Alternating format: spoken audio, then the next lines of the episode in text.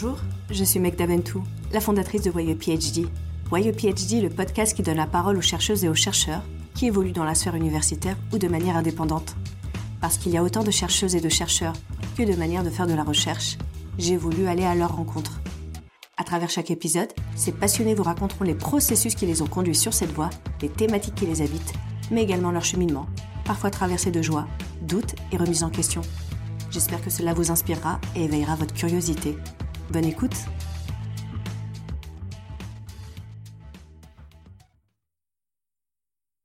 Pour ce tout premier épisode, je suis heureuse de recevoir Hajar. Chercheuse indépendante, Hajar travaille sur les musiques arabes et les luttes de l'immigration. Elle est également fondatrice du podcast Vintage Arabe, un espace qui aborde également ces sujets. Dans cet épisode, elle nous parle de musique, mais également de mémoire et de transmission, et nous explique également comment sa vision de la recherche a évolué au fil du temps. Je vous laisse découvrir notre échange. Bonjour Hajar, euh, on s'est rencontrés dans le cadre d'un projet d'événement autour du rail que tu as organisé via ton podcast Vintage Arabe. Euh, et je voulais savoir d'où te vient cet intérêt pour euh, les musiques arabes. Bonjour Megda, déjà merci pour cette invitation, ça me fait super plaisir que tu aies pensé à moi. Et euh, oui, effectivement, je me souviens bien euh, de cet événement qui malheureusement on n'a pas encore pu le concrétiser, mais j'espère qu'on pourra le, faire à l'avenir. Par rapport à la musique, aux musiques arabes, c'est vraiment une transmission euh, familiale. J'ai vraiment grandi avec une maman très très investie et passionnée par le sujet, et, et j'ai assez tôt montré de l'intérêt pour ces musiques, plus que les autres membres de ma famille, mes autres sœurs. Et euh, ce qui a créé déjà un lien particulier avec ma mère, mais surtout vraiment euh, presque un intérêt encyclopédique euh, très jeune sur qui était la personne qui chantait, qu'est-ce qu'elle chantait, etc. etc. Donc j'ai vraiment été baignée dans ce, cette atmosphère-là, qui était faite, une atmosphère constituée à la fois de musique tunisienne, qui est la musique de mon pays, de mon pays d'origine, et aussi beaucoup de cinéma égyptien. Euh, il y a deux pendants dans la famille. Ma mère est très égyptophile euh, musicalement. Euh, ce qui est assez représentatif en fait d'une génération en fait qui grandit dans les années 70 et mon père très sur certains on va dire grands classiques de musique arabe et, de la musique tunisienne plus tunisienne et à la fois les séjours assez longs que je faisais plus jeune en Tunisie qui duraient 2-3 mois quand même où là j'étais aussi euh, plus euh, imprégnée de, musique régionale, de musique populaire en fait, musique confrérique, etc., a, vraiment marqué mon intérêt et m'a toujours passionnée. Et c'est plus, récemment, là, ces dernières années, que j'investis ça de manière à, à, entre guillemets, produire quelque chose, constituer de l'archive ou constituer en tout cas quelque chose qui pourrait être plaisant à des personnes qui porteraient cet intérêt. Justement, sur euh, la bio de, ton podcast Vintage Arabe, il y a écrit Old Good Memories et euh, ça m'a fait penser au, travail de mémoire. Tu parlais de la transmission euh, de, cette, de cette passion via ta mère et du coup je voulais te demander quel lien tu fais entre ta recherche et la transmission des mémoires. C'est intéressant que tu parles de All Good Memories parce qu'en fait, c'est peut-être les prémices de Vintage Rap qui précèdent quand même le podcast d'au moins un an et demi. Euh, c'est la page Instagram. En fait, à l'époque, euh, je faisais euh, sur les réseaux sociaux, enfin sur mon compte Facebook personnel, tout simplement, des posts un peu longs parfois où je postais une musique, où je racontais ce qu'elle pourquoi elle était intéressante selon moi d'un point de vue plutôt musicologique, une recontextualisation on va dire, plus sociologique, historique euh, de cette telle chanson dans tel contexte, tel pays, par exemple. Et euh, voilà, donc euh, je sais qu'il y a certains de mes amis qui ont commencé à, porter de l'intérêt à, ces postes-là. Et je faisais aussi des playlists à cette époque sur mon SoundCloud privé. Et, et j'ai décidé, un peu par hasard, parce que j'aimais bien enregistrer les belles photos que je trouvais d'époque. Alors moi j'aime beaucoup le cinéma égyptien quand même, c'est quand même quelque chose qui a qui a marqué et qui continue à, être important dans ma vie. Le cinéma, on va dire, qui s'étend des années 30 à, aux années 70, début 80, Ça a principalement. marqué toute une génération aussi, euh, enfin pour, euh, pour ceux- qui sont concernés, les parents euh, d'enfants immigrés euh, parlent souvent de- des films égyptiens, c'est Ouais. un héritage assez important. C'est vraiment oui, un héritage hyper important et moi j'ai vraiment très tôt porté de l'intérêt à ces films qui me parlaient en fait, alors que c'était vraiment pas la, la, la cin- alors je sais pas comment dire, c'est pas du tout l'esthétique cinématographique et, et du- surtout du scénario euh, du cinéma français par exemple. Euh, donc, mais j'étais très sensible à ça parce que c'est des films, en fait c'est des comédies musicales, c'est des films musicaux, donc c'est principalement pour ça que j'ai porté de l'intérêt et, euh, et donc du coup j'en ai vraiment beaucoup vu dans ma vie et, et je les connais bien pour une bonne partie. Et en fait, quand euh, j'ai commencé un peu à, à, entre guillemets, chiner sur Internet, j'ai retrouvé des vieilles photos et c'est comme ça que j'ai créé ce compte Instagram, mais qui, je pense, est, je, je pourrais même pas te donner la date exacte, mais c'était dans l'année 2017, quoi. C'est Ah avant, avant le podcast. Et j'avais euh, pas trouvé de bio et j'avais mis Old euh, Good, Memo- Old Good Memories parce que je trouvais que ça, ça, c'était un peu euh, l'idée. euh, c'est pour ça que la, la page Instagram a une vie un peu différente, une histoire un peu différente du podcast, que le podcast intervient après, quand je me suis dit, je sortais d'un long contrat dans une association assez connue où j'avais travaillé pendant longtemps, donc mon autre vie à côté. Et j'avais du temps et je me suis dit, bah, je vais faire un podcast sur. euh, En fait, je vais, je vais essayer de parler euh, plus en profondeur de sujets que je pouvais aborder sur des posts. Parce que je me disais que la... l'écrit, il y avait. euh, Déjà, ça peut paraître très long, les gens sont pas forcément à l'aise à la lecture. Et en fait, je me j'étais pas forcément, entre guillemets, garantie que les gens allaient cliquer sur le lien pour écouter. Ouais. Et donc, c'était l'essentiel pour moi, c'était de faire écouter la musique. Et pour la mémoire, en fait, ça commençait aussi vraiment à, à retravailler sur les musiques qui ont marqué ma vie, donc ma propre mémoire personnelle ou mémoire familiale. Et euh, mais je voulais pas rester sur ça, sur quelque chose. euh, bon, j'ai rien contre les choses qui sont très affectives, mais j'avais envie euh, de parler d'une mémoire, mémoire historique Mhm. et culturelle liée à, à- à certains artistes ou à certains genres musicaux, parce qu'en fait les podcasts, c'est vrai que maintenant il y a quand même un certain nombre d'épisodes et qu'ils n'ont pas toujours tous la même forme. Mais c'est vraiment l'idée de prendre un point précis et d'essayer de l'approfondir en une heure, parfois un petit peu plus, et de le rendre accessible, c'est-à-dire de pas non plus rentrer dans de la musicologie euh, pure, où euh, forcément quand on n'est pas musicologue ou quand on n'a pas, euh, par exemple pour les cas des musiques arabes, connaissance des maqams ou euh, des modes musicaux, Est-ce que tu peux perd. expliquer rapidement ce que c'est que les maqams? Alors le, Celles et le- ceux qui ne savent pas. alors, le maqam, c'est les modes musicaux arabes euh, sur lesquels est formalisée la musique. Et il en existe un, un, un bon paquet, on va dire, mais il y en a certains, une dizaine, qui sont souvent repris et qui est assez différent, voire très différent de la manière dont euh, les musiques européennes sont formées euh, d'un point de vue euh, ouais, vraiment musicologique. Quoi. Là, on parle vraiment de la structure de la musique. Et, euh, et c'est aussi euh, une des particularités qui fait les genres musicaux arabes, c'est qu'ils sont basés euh, pour euh, leur grande majorité sur ce, ce mode musical-là, ce mode musicaux-là. Et, euh, mais moi j'avais envie de parler vraiment parce que aussi voilà j'ai une autre vie à côté, j'ai- fait des études d'histoire, de sociologie, donc j'avais envie d'en parler aussi euh, plus en interaction avec son environnement et pas seulement parler de la musique pour parler de la musique quoi. Parler d'histoire de pays, de personnages. euh,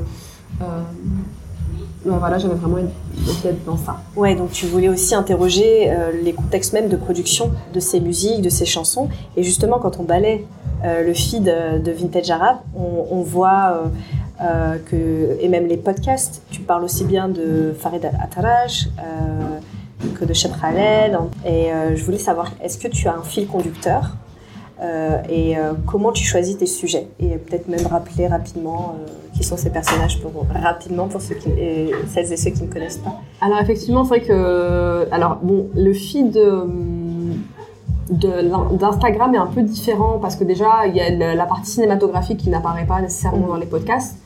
Il peut y avoir des acteurs, euh, bon, des gens qui ne chantaient pas forcément ou que- dont la carrière n'était pas basée en tout cas sur la musique, la musique quoi. Et, euh, et c'est vrai que je marche plus au coup de cœur euh, de la photo. D'accord. C'est vraiment un truc plus esthétique pour moi, même si parfois j'a- j'apporte, voilà, c'est par exemple les, les posts sont assez courts et assez peu d'informations. euh, voilà, j'essaie de présenter rapidement, mais c'est vrai que euh, je considère Instagram quand même avant tout comme un objet, euh, en tout cas cette page-là, Instagram comme un objet visuel, avant d'être un objet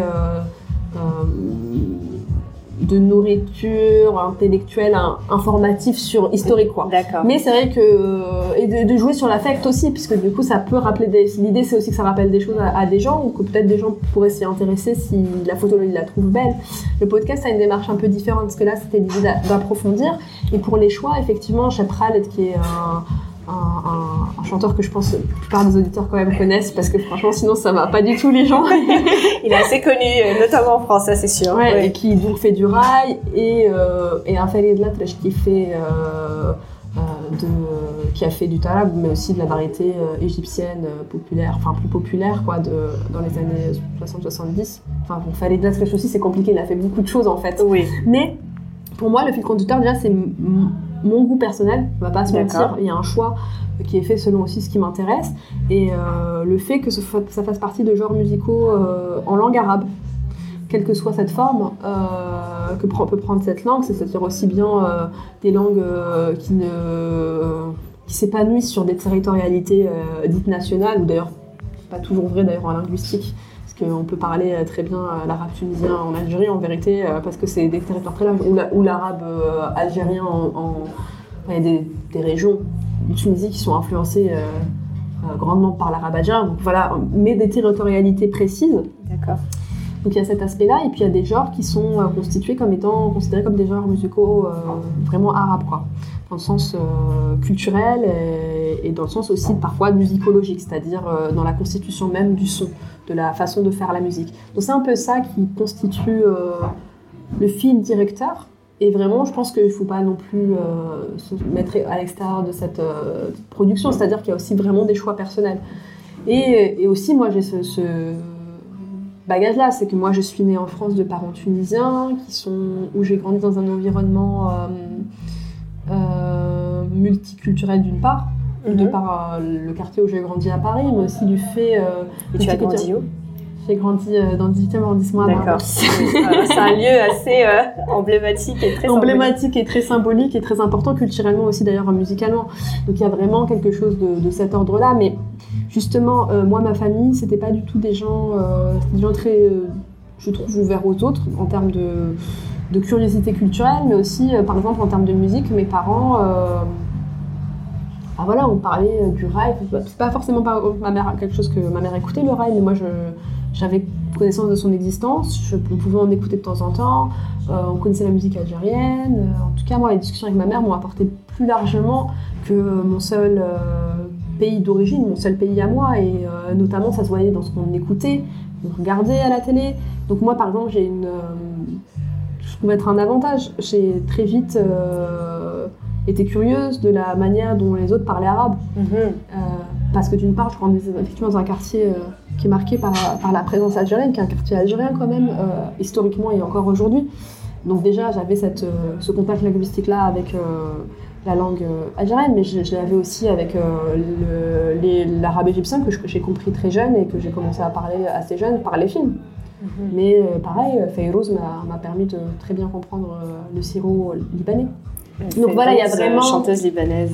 Ouais, une grande, grande chanteuse libanaise, monument national et même monument arabe en règle générale. Mais voilà, en tout cas, moi j'avais euh, cette envie de ne pas être restreinte sur euh, peut-être une seule, un seul pays ou une seule région parce que ça représenterait pas euh, ce qui m'intéresse dans, dans sa totalité. Quoi. D'accord, tu te re- re- restreins pas à un espace euh, ou à une euh, ou à un style musical, tu fonctionnes vraiment au coup de cœur. Voilà. Mais aussi, parfois, tu veux interroger, tu as dit des mouvements ou des contextes en particulier.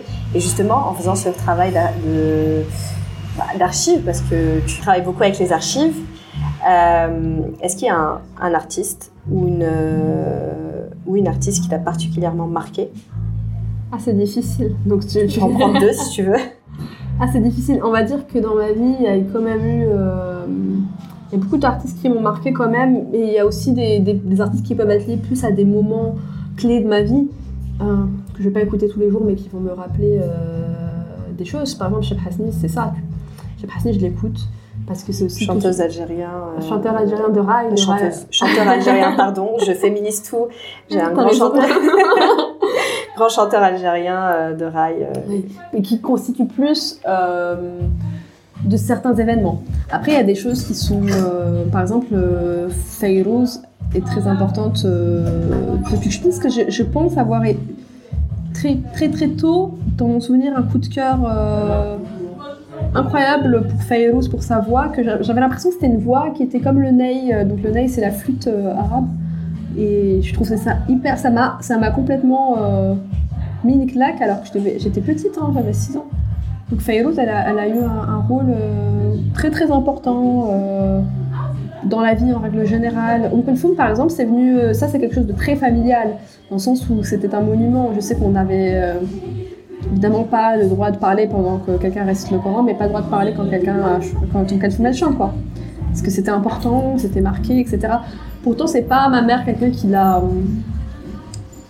qui, qui, qui, a le mythe, bien sûr, mais euh, c'est quelqu'un qui pouvait critiquer certaines choses. Tu vois, elle n'était pas non plus dans l'adoration, euh, mais le respect était là. Et, mais petite, ça me paraissait assez long, par exemple. C'est pas tout de suite. Je, je mentirais en disant que cette musique, à 5 ans, j'adorais, tu vois. C'est arrivé plus tardivement, mais quand c'est arrivé, c'est vraiment arrivé. Ça t'a plus quitté Ça m'a plus quitté, non, mais ça m'a plus quitté. C'est plus tardif, c'est peut-être vers 12-13 ans, quoi. Que je commence. Et parce qu'aussi, 12-13 euh, ans, je comprenais bien euh, quand même ce qu'elle disait. D'accord. Je comprenais, euh, tu comprenais l'essence des textes et du coup, forcément, ça te touchait beaucoup plus. Voilà, il y avait un autre sens. Et puis aussi, je pense que j'avais plus de patience aussi d'écouter quelque chose qui dure longtemps et aussi d'être là. C'est aussi là où, vers cet âge-là, l'adolescence, où je commence à m'intéresser à ce qui constitue la musique en dehors de la voix, même si la voix en musique arabe c'est extrêmement important, surtout en arabe. Euh, et en musique, en fait, en règle générale, euh, dite classique, qu'elle soit celle du euh, Maghreb, en termes par exemple de Malouf ou de style voilà, de style, ce qu'on appelle les styles arabo andalous. En fait, la spécificité de la musique arabe, c'est que la voix est un instrument, enfin, la voix est aussi importante, voire beaucoup plus importante que les instruments. Donc c'est comme si la voix était un instrument à part entière, un orchestre à part entière. Quoi. Enfin, c'est du mal à expliquer euh, l'idée, mais en tout cas, elle a cette place euh, qui arrive beaucoup plus tardivement et qui arrive pas de la même manière en musique euh, européenne. Et, et c'est ça une des spécificités, c'est que tout est fait en fonction de la voix. du, de l'interprète, en tout cas dans les musiques dites classiques. Euh, et donc moi j'étais vraiment marquée par ça parce que je pense que j'ai vraiment eu une oreille musicale arabe sur ça. Mmh. Et c'est plus tard que je m'intéresse finalement à l'instrumentalisation, aux instruments, aux orchestres. Euh, parce qu'en fait la musique dépend vraiment, c'est pour ça qu'on parle de modulation de voix et d'improvisation en musique arabe, c'est parce que comme le mode de transmission est très différent à la base, parce qu'avant que les euh, population de culture arabe, arabe utilise euh, la partition. Mhm. Euh, c'était un mode de transmission par un chir, de par un maître à un élève. Et donc il apprenait par cœur euh, le, chant, la chanson, la forme, etc. Et ça laissait une place à une improvisation et une, interprétation par ce même interprète. C'est un mode de transmission que je trouvais hyper intéressant et qui, qui, fait que la voix est très importante. Et c'est un peu plus donc plus vers l'adolescence que je commence à m'intéresser aux musiciens et à la, à, la, musique en soi et que je comprends qu'il y a eu des grandes évolutions aussi dans ces styles musicaux-là. Mhm. Mais euh, je me perds un peu dans la question, mais oui, en tout cas, c'est des artistes qui m'ont marqué. On est plein dedans, on est plein dans la question. Euh, est-ce qu'il y a des artistes, qui t'ont marqué Qui, m'ont marqué. Et donc, voilà, elle a aussi ce rôle-là parce que c'est elle qui va m'orienter euh, vers les, musiciens. Et Mohamed Qassabi, par exemple, ou vers les, les paroliers, qui sont des poètes en fait. parce que c'est très la musique arabe classique est très liée à la, question de la poésie et même d'ailleurs la musique arabe euh, euh, qui est considérée comme plus populaire, mais qui est quand même en termes de production euh, de la chanson, de l'écrit, repose sur la poésie, aussi bien le tarab que le malhoun maghrébin, où là c'est de la poésie en langue vernaculaire, donc en arabe algérien, arabe marocain, etc. Mais c'est quand même de la poésie, c'est quand même des formes poétiques, quoi. Donc ça, c'est aussi ça qui, va faire, qui va encore plus susciter mon intérêt.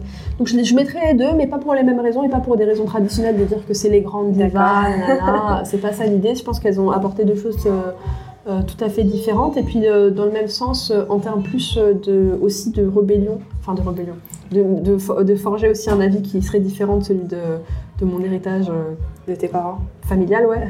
Mhm. Là, c'était la matérialisation d'autres choses aussi, d'émotions, en tout cas d'émotions différentes. Et j'ai trouvé, et j'ai trouvé que cette, ce point de la musique euh, qui commence aussi, qui a, une histoire aussi particulière avec euh, le théâtre musical euh, arabe qui émerge, parce que le théâtre c'est un genre qui, qui, émerge plus tardivement dans ces pays-là, au niveau de fin du 19e siècle et qui vont du coup reposer quand même encore une fois sur la musique, parce que tout repose, le cinéma repose sur la musique, le théâtre repose sur la musique, donc il y a quand même un truc avec ça.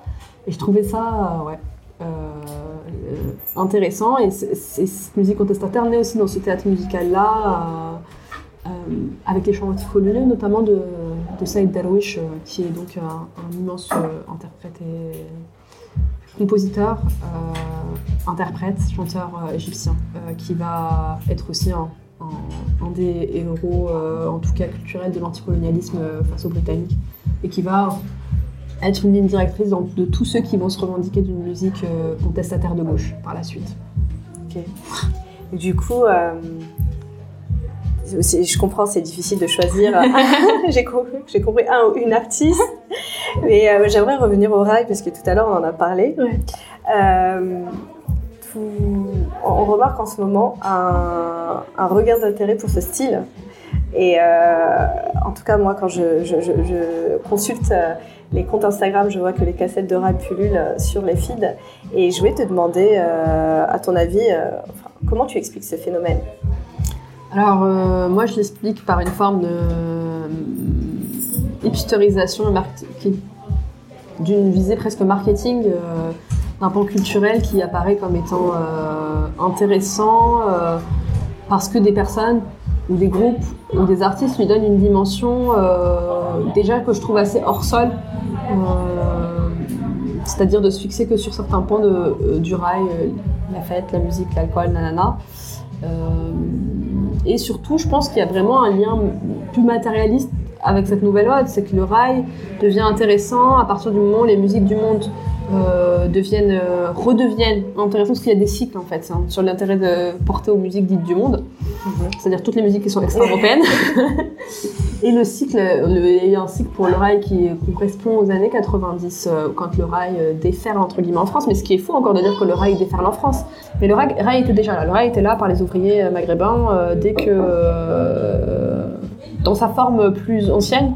Et la deuxième phase, on y est dedans, on est en plein dedans. En fait, c'est c'est les DJ électro qui s'intéressent au rail parce qu'il y a une question euh, déjà de samples, et de, déjà de, de, nouvelles sonorités, d'obsession de la nouvelle sonorité, mais aussi une question qui est propre à leur propre pratique, c'est-à-dire que c'est devenu très compliqué de sampler et de mixer sans payer les droits de musique qui ont été produites en Europe, parce que le droit d'auteur est, assez béton, donc euh, c'est risqué de se prendre un procès.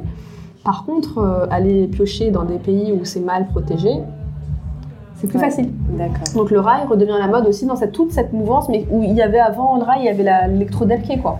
Euh, pour le Delké, donc un style euh, euh, traditionnel du Bilad al-Sham, donc Syrie, Liban, Jordanie, Palestine, quoi, qui correspond aussi à une danse. Mais en tout cas, voilà, le rail s'inscrit dans ce, dans ce, ce qui, mais ce qui est étonnant avec le rail, ce qui est gênant aussi, c'est que le rail, c'était une musique qui était très très décriée en fait, qui a été complètement sous-estimée, délégitimée déjà en Algérie, mais en France aussi, ah, bah, on en parlait aussi, on se foutait de notre gueule quand on écoutait du rail. Et le rail, c'était quand même la chose que les, les, Algériens qui allaient en vacances nous ramenaient. C'est-à-dire que des cassettes, euh. parce que ok en Tunisie, il y avait quelques grands artistes qui émergeaient, qui étaient très aimés, mais on n'avait pas tous les, euh, tout, tout, le monde, tout le monde n'arrivait pas. Finalement, tout le monde n'était pas à la mode en Tunisie. Par contre, quand on rentrait de vacances et que les Algériens venaient avec les cassettes ou avec leurs CD, etc., les MP3, machin, bah nous on avait euh, les, tous les, toutes les dernières euh, les derniers tubes derniers tubes et puis aussi il y a toute la, question des lieux de sociabilité et des moments de sociabilité comme le mariage ou tout simplement euh, tu es invité dans un mariage algérien il y aura telle chanson de tu la vas la connaître elle va se diffuser auprès des maghrébins blablabla et en fait c'est des musiques qui ont été décrites parce qu'elles étaient déjà considérées comme inaudibles le, rail dans sa forme j'ai envie de dire algérienne d'Algérie le synthé à fond etc était considéré comme comme pas très fin, quoi. Ouais. Et en plus, c'était associé aux enfants immigrés, donc euh, à une population qui quand même euh, une des populations les plus décriées de, médiatiquement, etc. Et qui, dont la culture n'est pas considérée comme quelque chose de très légitime et de très intéressant. Donc c'est intéressant de voir maintenant que ouais, le rail euh, devient extrêmement à la mode, mais c'est aussi sans euh, les gens qui l'ont ramené, qui l'ont fait vivre et qui l'écoutent aussi. Parce qu'en fait, les gens n'écoutent pas tellement du rail, ils écoutent plus des mix Ouais. et des. Ou, ou alors ils regardent des, des photos euh, sur des feeds Instagram. Voilà, ou alors il y a la euh, côté de l'esthétique parce qu'en fait ça donne l'impression, c'est toute la question du digging, c'est de donner l'impression d'avoir des, euh, des choses hyper précieuses, hyper importantes, euh, hyper. et de collectionner. Enfin, le digging maintenant se fait aussi beaucoup autour de effectivement des genres musicaux qui ne sont pas des genres musicaux européens, où j'ai l'impression que c'est presque. Le cursus honorum d'avoir une collection euh, de- de- d'un truc spécifique des musiques du, dites du monde.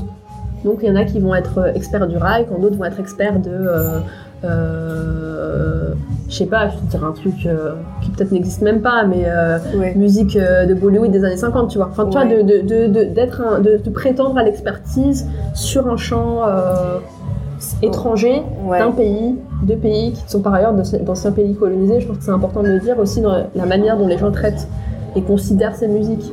Parce que sinon, ce ne seraient pas les musiques du monde. Et ouais, c'est se revendiquer expert ou experte sans savoir, euh, sans avoir effectué ce travail de recherche.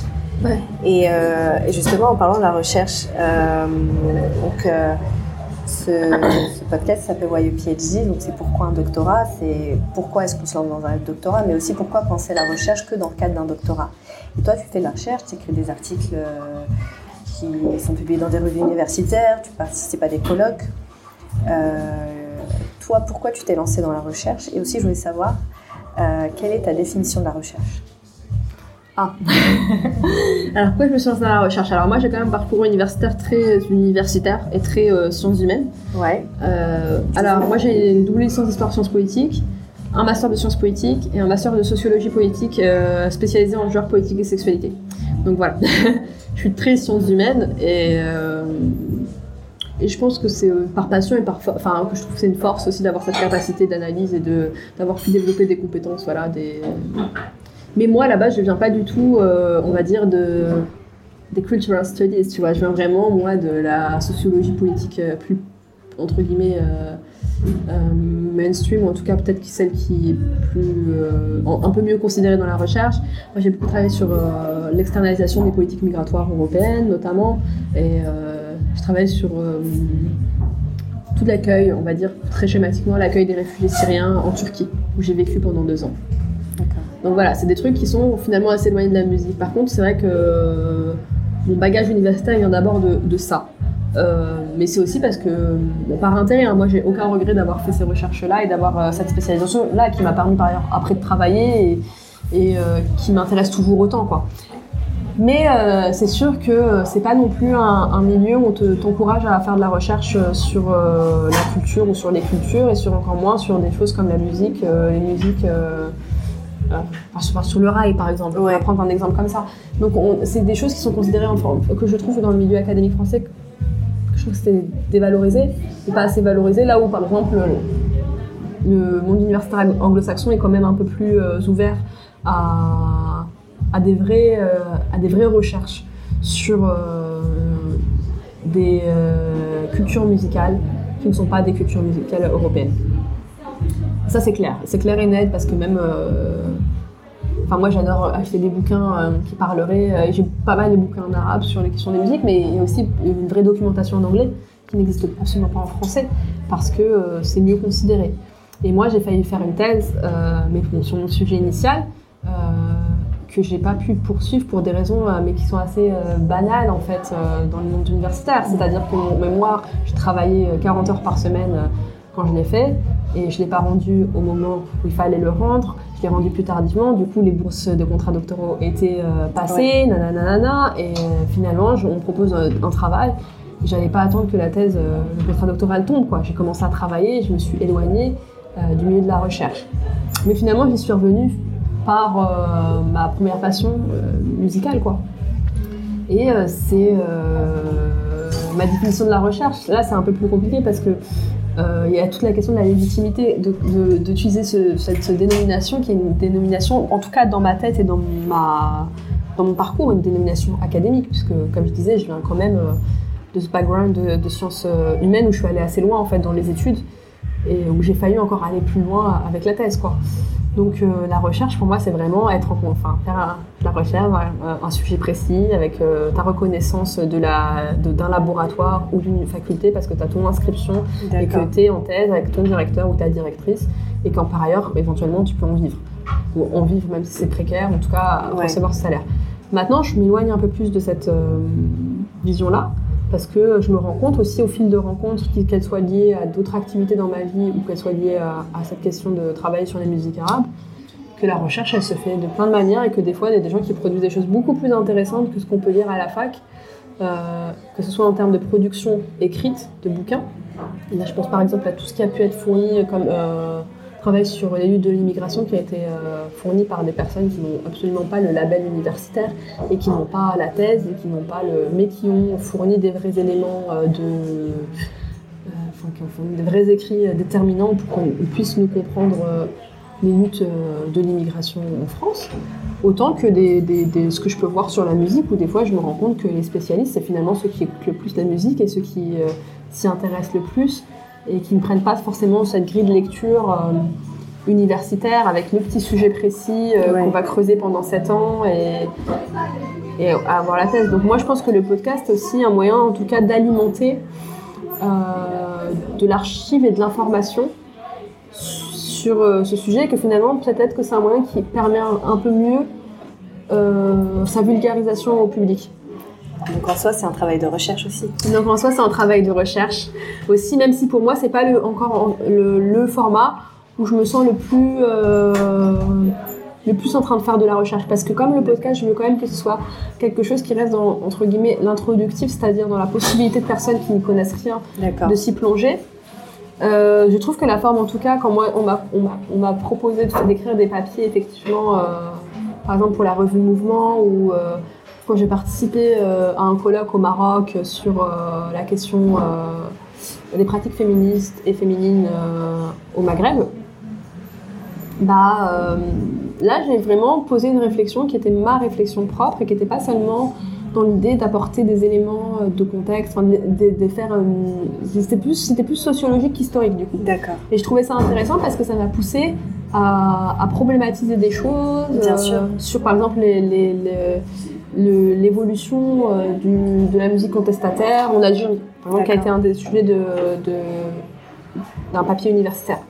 Ou encore sur la question de la transmission euh, musicale euh, dans la diaspora maghrébine en France, à travers la production des femmes, la production musicale des femmes. Donc voilà, c'est moi qui pose le sujet et qui décide de, le creuser. Donc là, c'est vrai que peut-être ce support-là est un support qui, qui, ou peut-être parce que je suis encore trop prise dans des questions de culture légitime. Du coup, je me dis que c'est le meilleur support, c'est de l'écrit. Oui, alors la question de la légitimité, beaucoup de chercheuses et de chercheurs se la posent. Et, euh, finalement, en fait, ce travail de recherche, tu l'as entrepris, euh, euh, même je dirais, depuis déjà pendant tes études, en master. mais toi, dans ton esprit, tu dissocies ton travail de podcasteuse, qui est pour toi un travail de vulgarisation de certaines thématiques et de permettre à un public de non-initiés de connaître certains sujets et ton travail que tu vois comme beaucoup plus universitaire parce que là c'est posé, c'est publié, euh, c'est posé à l'écrit, c'est publié dans des revues, etc. Mm. Parce que je pense aussi que c'est la possibilité, en tout cas dans les articles qui... En fait, peut-être même que c'est pas, c'est pas euh, ces, articles-là qui, qui, sont en soi... l'approfondissement, peut-être qu'en fait, c'est juste la possibilité d'écrire qu'il l'est. Parce que mhm. le podcast qui dure une heure, euh, sinon tu perds les gens si tu fais un truc qui est beaucoup plus long. D'accord. Donc c'est aussi toute la question de pouvoir euh, approfondir. Et je trouve que l'écrit a cette capacité d'approfondir des choses, euh, que ce soit dans un papier universitaire ou dans un, je sais pas, dans un blog en fait, qui est quand même intéressant. Parce qu'on peut aller au fond du sujet là où le podcast moi je pense qu'au bout d'un moment on peut pas faire des podcasts de deux heures quoi. Par contre il y a une série que je viens de lancer qui est Barbès Blues qui traite en fait de la question de la production musicale.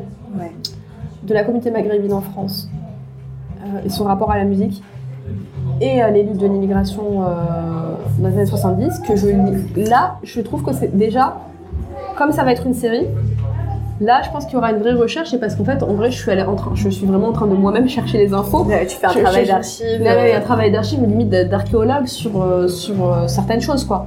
Et parce qu'en fait, les infos, elles sont nulle part ailleurs. Il n'y a personne qui les a écrites. Et il y a des choses qui ont été écrites, bien sûr, je- je- j'exagère un peu quand je dis qu'il n'y a personne qui a, été- qui a- qui a écrit. Euh, les- le grand démobilisation politique ont quand même été euh, euh, euh, mais à la fois, plus je rencontre des gens, parce que en fait, ce podcast m'a ouvert les rencontres euh, des protagonistes de l'époque, ça, Ouais. parfois. Je me rends compte qu'il y a beaucoup de choses qu'on ne sait pas, qui n'ont pas été dites. Et là, je me dis, là, tu fais de la recherche. Parce que là, tu es en train de voir euh, des dynamismes, qu'elles soient dans la production culturelle ou dans la production politique, qui n'ont pas été encore, euh, en tout cas, archivés. Et du coup, quels sont tes prochains projets euh, dans la recherche? Est-ce que tu, en, tu comptes entreprendre un autre travail d'archives sur d'autres thématiques. Est-ce que tu comptes euh, euh, poursuivre ton travail euh, là, via ton podcast? Alors oui, déjà, je compte poursuivre la, la série Barbès Blues, qui était un peu mise à l'arrêt pour des raisons tout simplement de... En fait, il faut savoir que le podcast, c'est quelque chose que je fais bénévolement, toute seule, que je suis conceptrice, productrice, de scénariste du truc, et que des fois, j'ai pas le temps parce que je travaille à côté, je fais des choses, enfin... Et donc, euh, comme c'est quelque chose qui reste quand même du domaine à la fois, certes c'est très sérieux, mais c'est quand même du domaine de l'activité de loisir, et euh, ça dépend aussi de mes autres priorités, entre guillemets faut que je continue. Là, je suis en train de finaliser l'épisode 2, que je sais pas si je le diffuse cet été ou en septembre.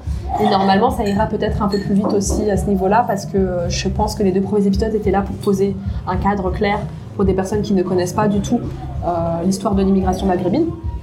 Et que là, on rentre dans le plus dans le vif du sujet, où en plus, il y aura justement plus de travail de recherche, d'aller chercher l'info et de, et de sortir de l'ombre au départ d'histoire. Donc il y a vraiment ce projet-là qui est très important pour moi. À côté, euh, je, euh, je poursuis euh, l'envie, en tout cas, je, je réfléchis à, à- à l'éventualité d'écrire. D'accord. D'écrire, mais pas forcément sous la forme de la thèse, même si en fait, c'est c'est plus euh, les soucis, le tracas administratif qui me, qui me freinent à l'idée de me relancer dans la recherche, on va dire, officielle. D'accord. Le trac administratif, ça veut dire la recherche de financement. euh, le, le fait de faire un projet de thèse, de l'écrire de la façon qu'il faut, de trouver un directeur de ça, c'est un vrai sujet. C'est un vrai C'est sujet. un vrai sujet qui pour moi est un, un frein pas possible. euh, Parce qu'on attend euh, des chercheurs de proposer euh, un projet, et puis selon les universités, pas du tout la même c'est chose, pas tu dois du tout toujours le critères. Et en plus, tu en as parlé tout à l'heure, la question des financements, des contrats doctoraux. En fait, la plupart des chercheuses et des chercheurs en France sont dans une extrême précarité parce qu'il y a très peu de contrats doctoraux. Et euh, beaucoup de chercheuses et chercheurs travaillent à côté, ce qui fait qu'elles elles prennent beaucoup plus de temps pour rendre leur thèse. Et il y a aussi beaucoup d'abandon aussi. Ouais. Donc, euh, c'est un vrai sujet que, que tu abordes ici et qui touche la plupart des chercheuses et chercheurs en France. Exactement, et je pense que c'est pour ça que je me suis dit, bon, après, il y a peut-être, euh, s'il y a des éventualités, euh, notamment sur les questions musicales, j'ai des idées assez précises. Et à la fois, j'ai très envie, moi, de creuser quelque chose qui me tient particulièrement à cœur euh, pour des raisons personnelles euh, et d'histoire personnelle. C'est-à-dire, euh, effectivement, toute cette tranche des années 70 euh, de euh, la production militante et culturelle en France, du point de vue des ouvriers maghrébins. Et, et j'aimerais écrire sur ça en fait. Si je pouvais euh, voilà, avoir la possibilité, j'écrirais sur euh, la production de la classe ouvrière maghrébine en France, dans cette tranche, dans ces années-là, quoi, dans ces dix ans-là. Euh, éventuellement un petit peu après, parce qu'il y a beaucoup de choses intéressantes aussi, mais j'aimerais bien en fait poser euh, quelque chose de clair euh, sur en fait une période qui musicalement déjà me parle beaucoup. Et je pense que c'est ça qui fait qu'il y a des, des points de référent euh, pour moi, euh, euh, peut-être plus que dans les années 80 en fait. Et, après, parce que certains diront que je suis une réac en musique, d'autres que je suis old, school, mais c'est comme ça. Et puis, pour des histoires personnelles, simplement c'est le moment où mon père arrive en France, début des années 70. Et donc c'est aussi le début de ma propre histoire familiale, en tout cas dans le fait d'être en France, etc., dans le lien que ça peut entretenir avec euh, la Tunisie. Et, euh, et puis voilà, pour d'autres raisons euh, personnelles, et notamment euh, axé un peu sur deux aspects, le mouvement des travailleurs arabes et la troupe de la Rasifa, qui, aussi, euh, qui a été, on va dire, l'antenne culturelle pendant... euh, voilà, de, ce mouvement de travailleurs arabes qui a eu un rôle essentiel dans les luttes de l'immigration des années 70 et qui après, quand le MTA se finit, euh, poursuit pendant quelques années son expérience culturelle, son expérience théâtrale, parce que c'était une troupe de théâtre, mais son expérience politique en fait. Et j'ai vraiment envie de creuser sur, sur cet aspect-là parce que je trouve que c'est une histoire qui mériterait d'être racontée. Ok, bah, on a hâte de lire. si ça se fait. Hein. en tout cas, ça se fera pour le podcast, c'est sûr. Euh, ça prendra le temps que ça prendra, mais je pense que je les ferai tous les épisodes et que ça va faire plus que. Enfin, je pense que ça va peut-être faire 10 épisodes, quoi. Ça fera une petite série, quoi. Et pour l'écrit, on verra quand. Euh, je pense qu'il y a des choses à développer aussi en termes de légitimité, quoi. D'accord. Bon, on travaille toutes et tous sur notre euh, légitimité, mais ça, ce sera, c'est un vaste sujet qu'il faudra approfondir. on a hâte d'écouter du coup cette série de podcasts. Merci beaucoup Rachel d'avoir accepté Merci à toi. de participer à ce premier épisode de YPSD. Merci à Hajar pour cet échange. Vous pouvez suivre l'actualité de ses travaux sur sa page Instagram Vintage Arabe, V-I-N-T-A-G-E A-R-A-B, et sur son podcast qui porte le même nom. Si cet épisode vous a plu, n'hésitez pas à lui mettre 5 étoiles et à nous suivre sur Instagram at YOPHD. Merci beaucoup pour votre écoute et à très bientôt.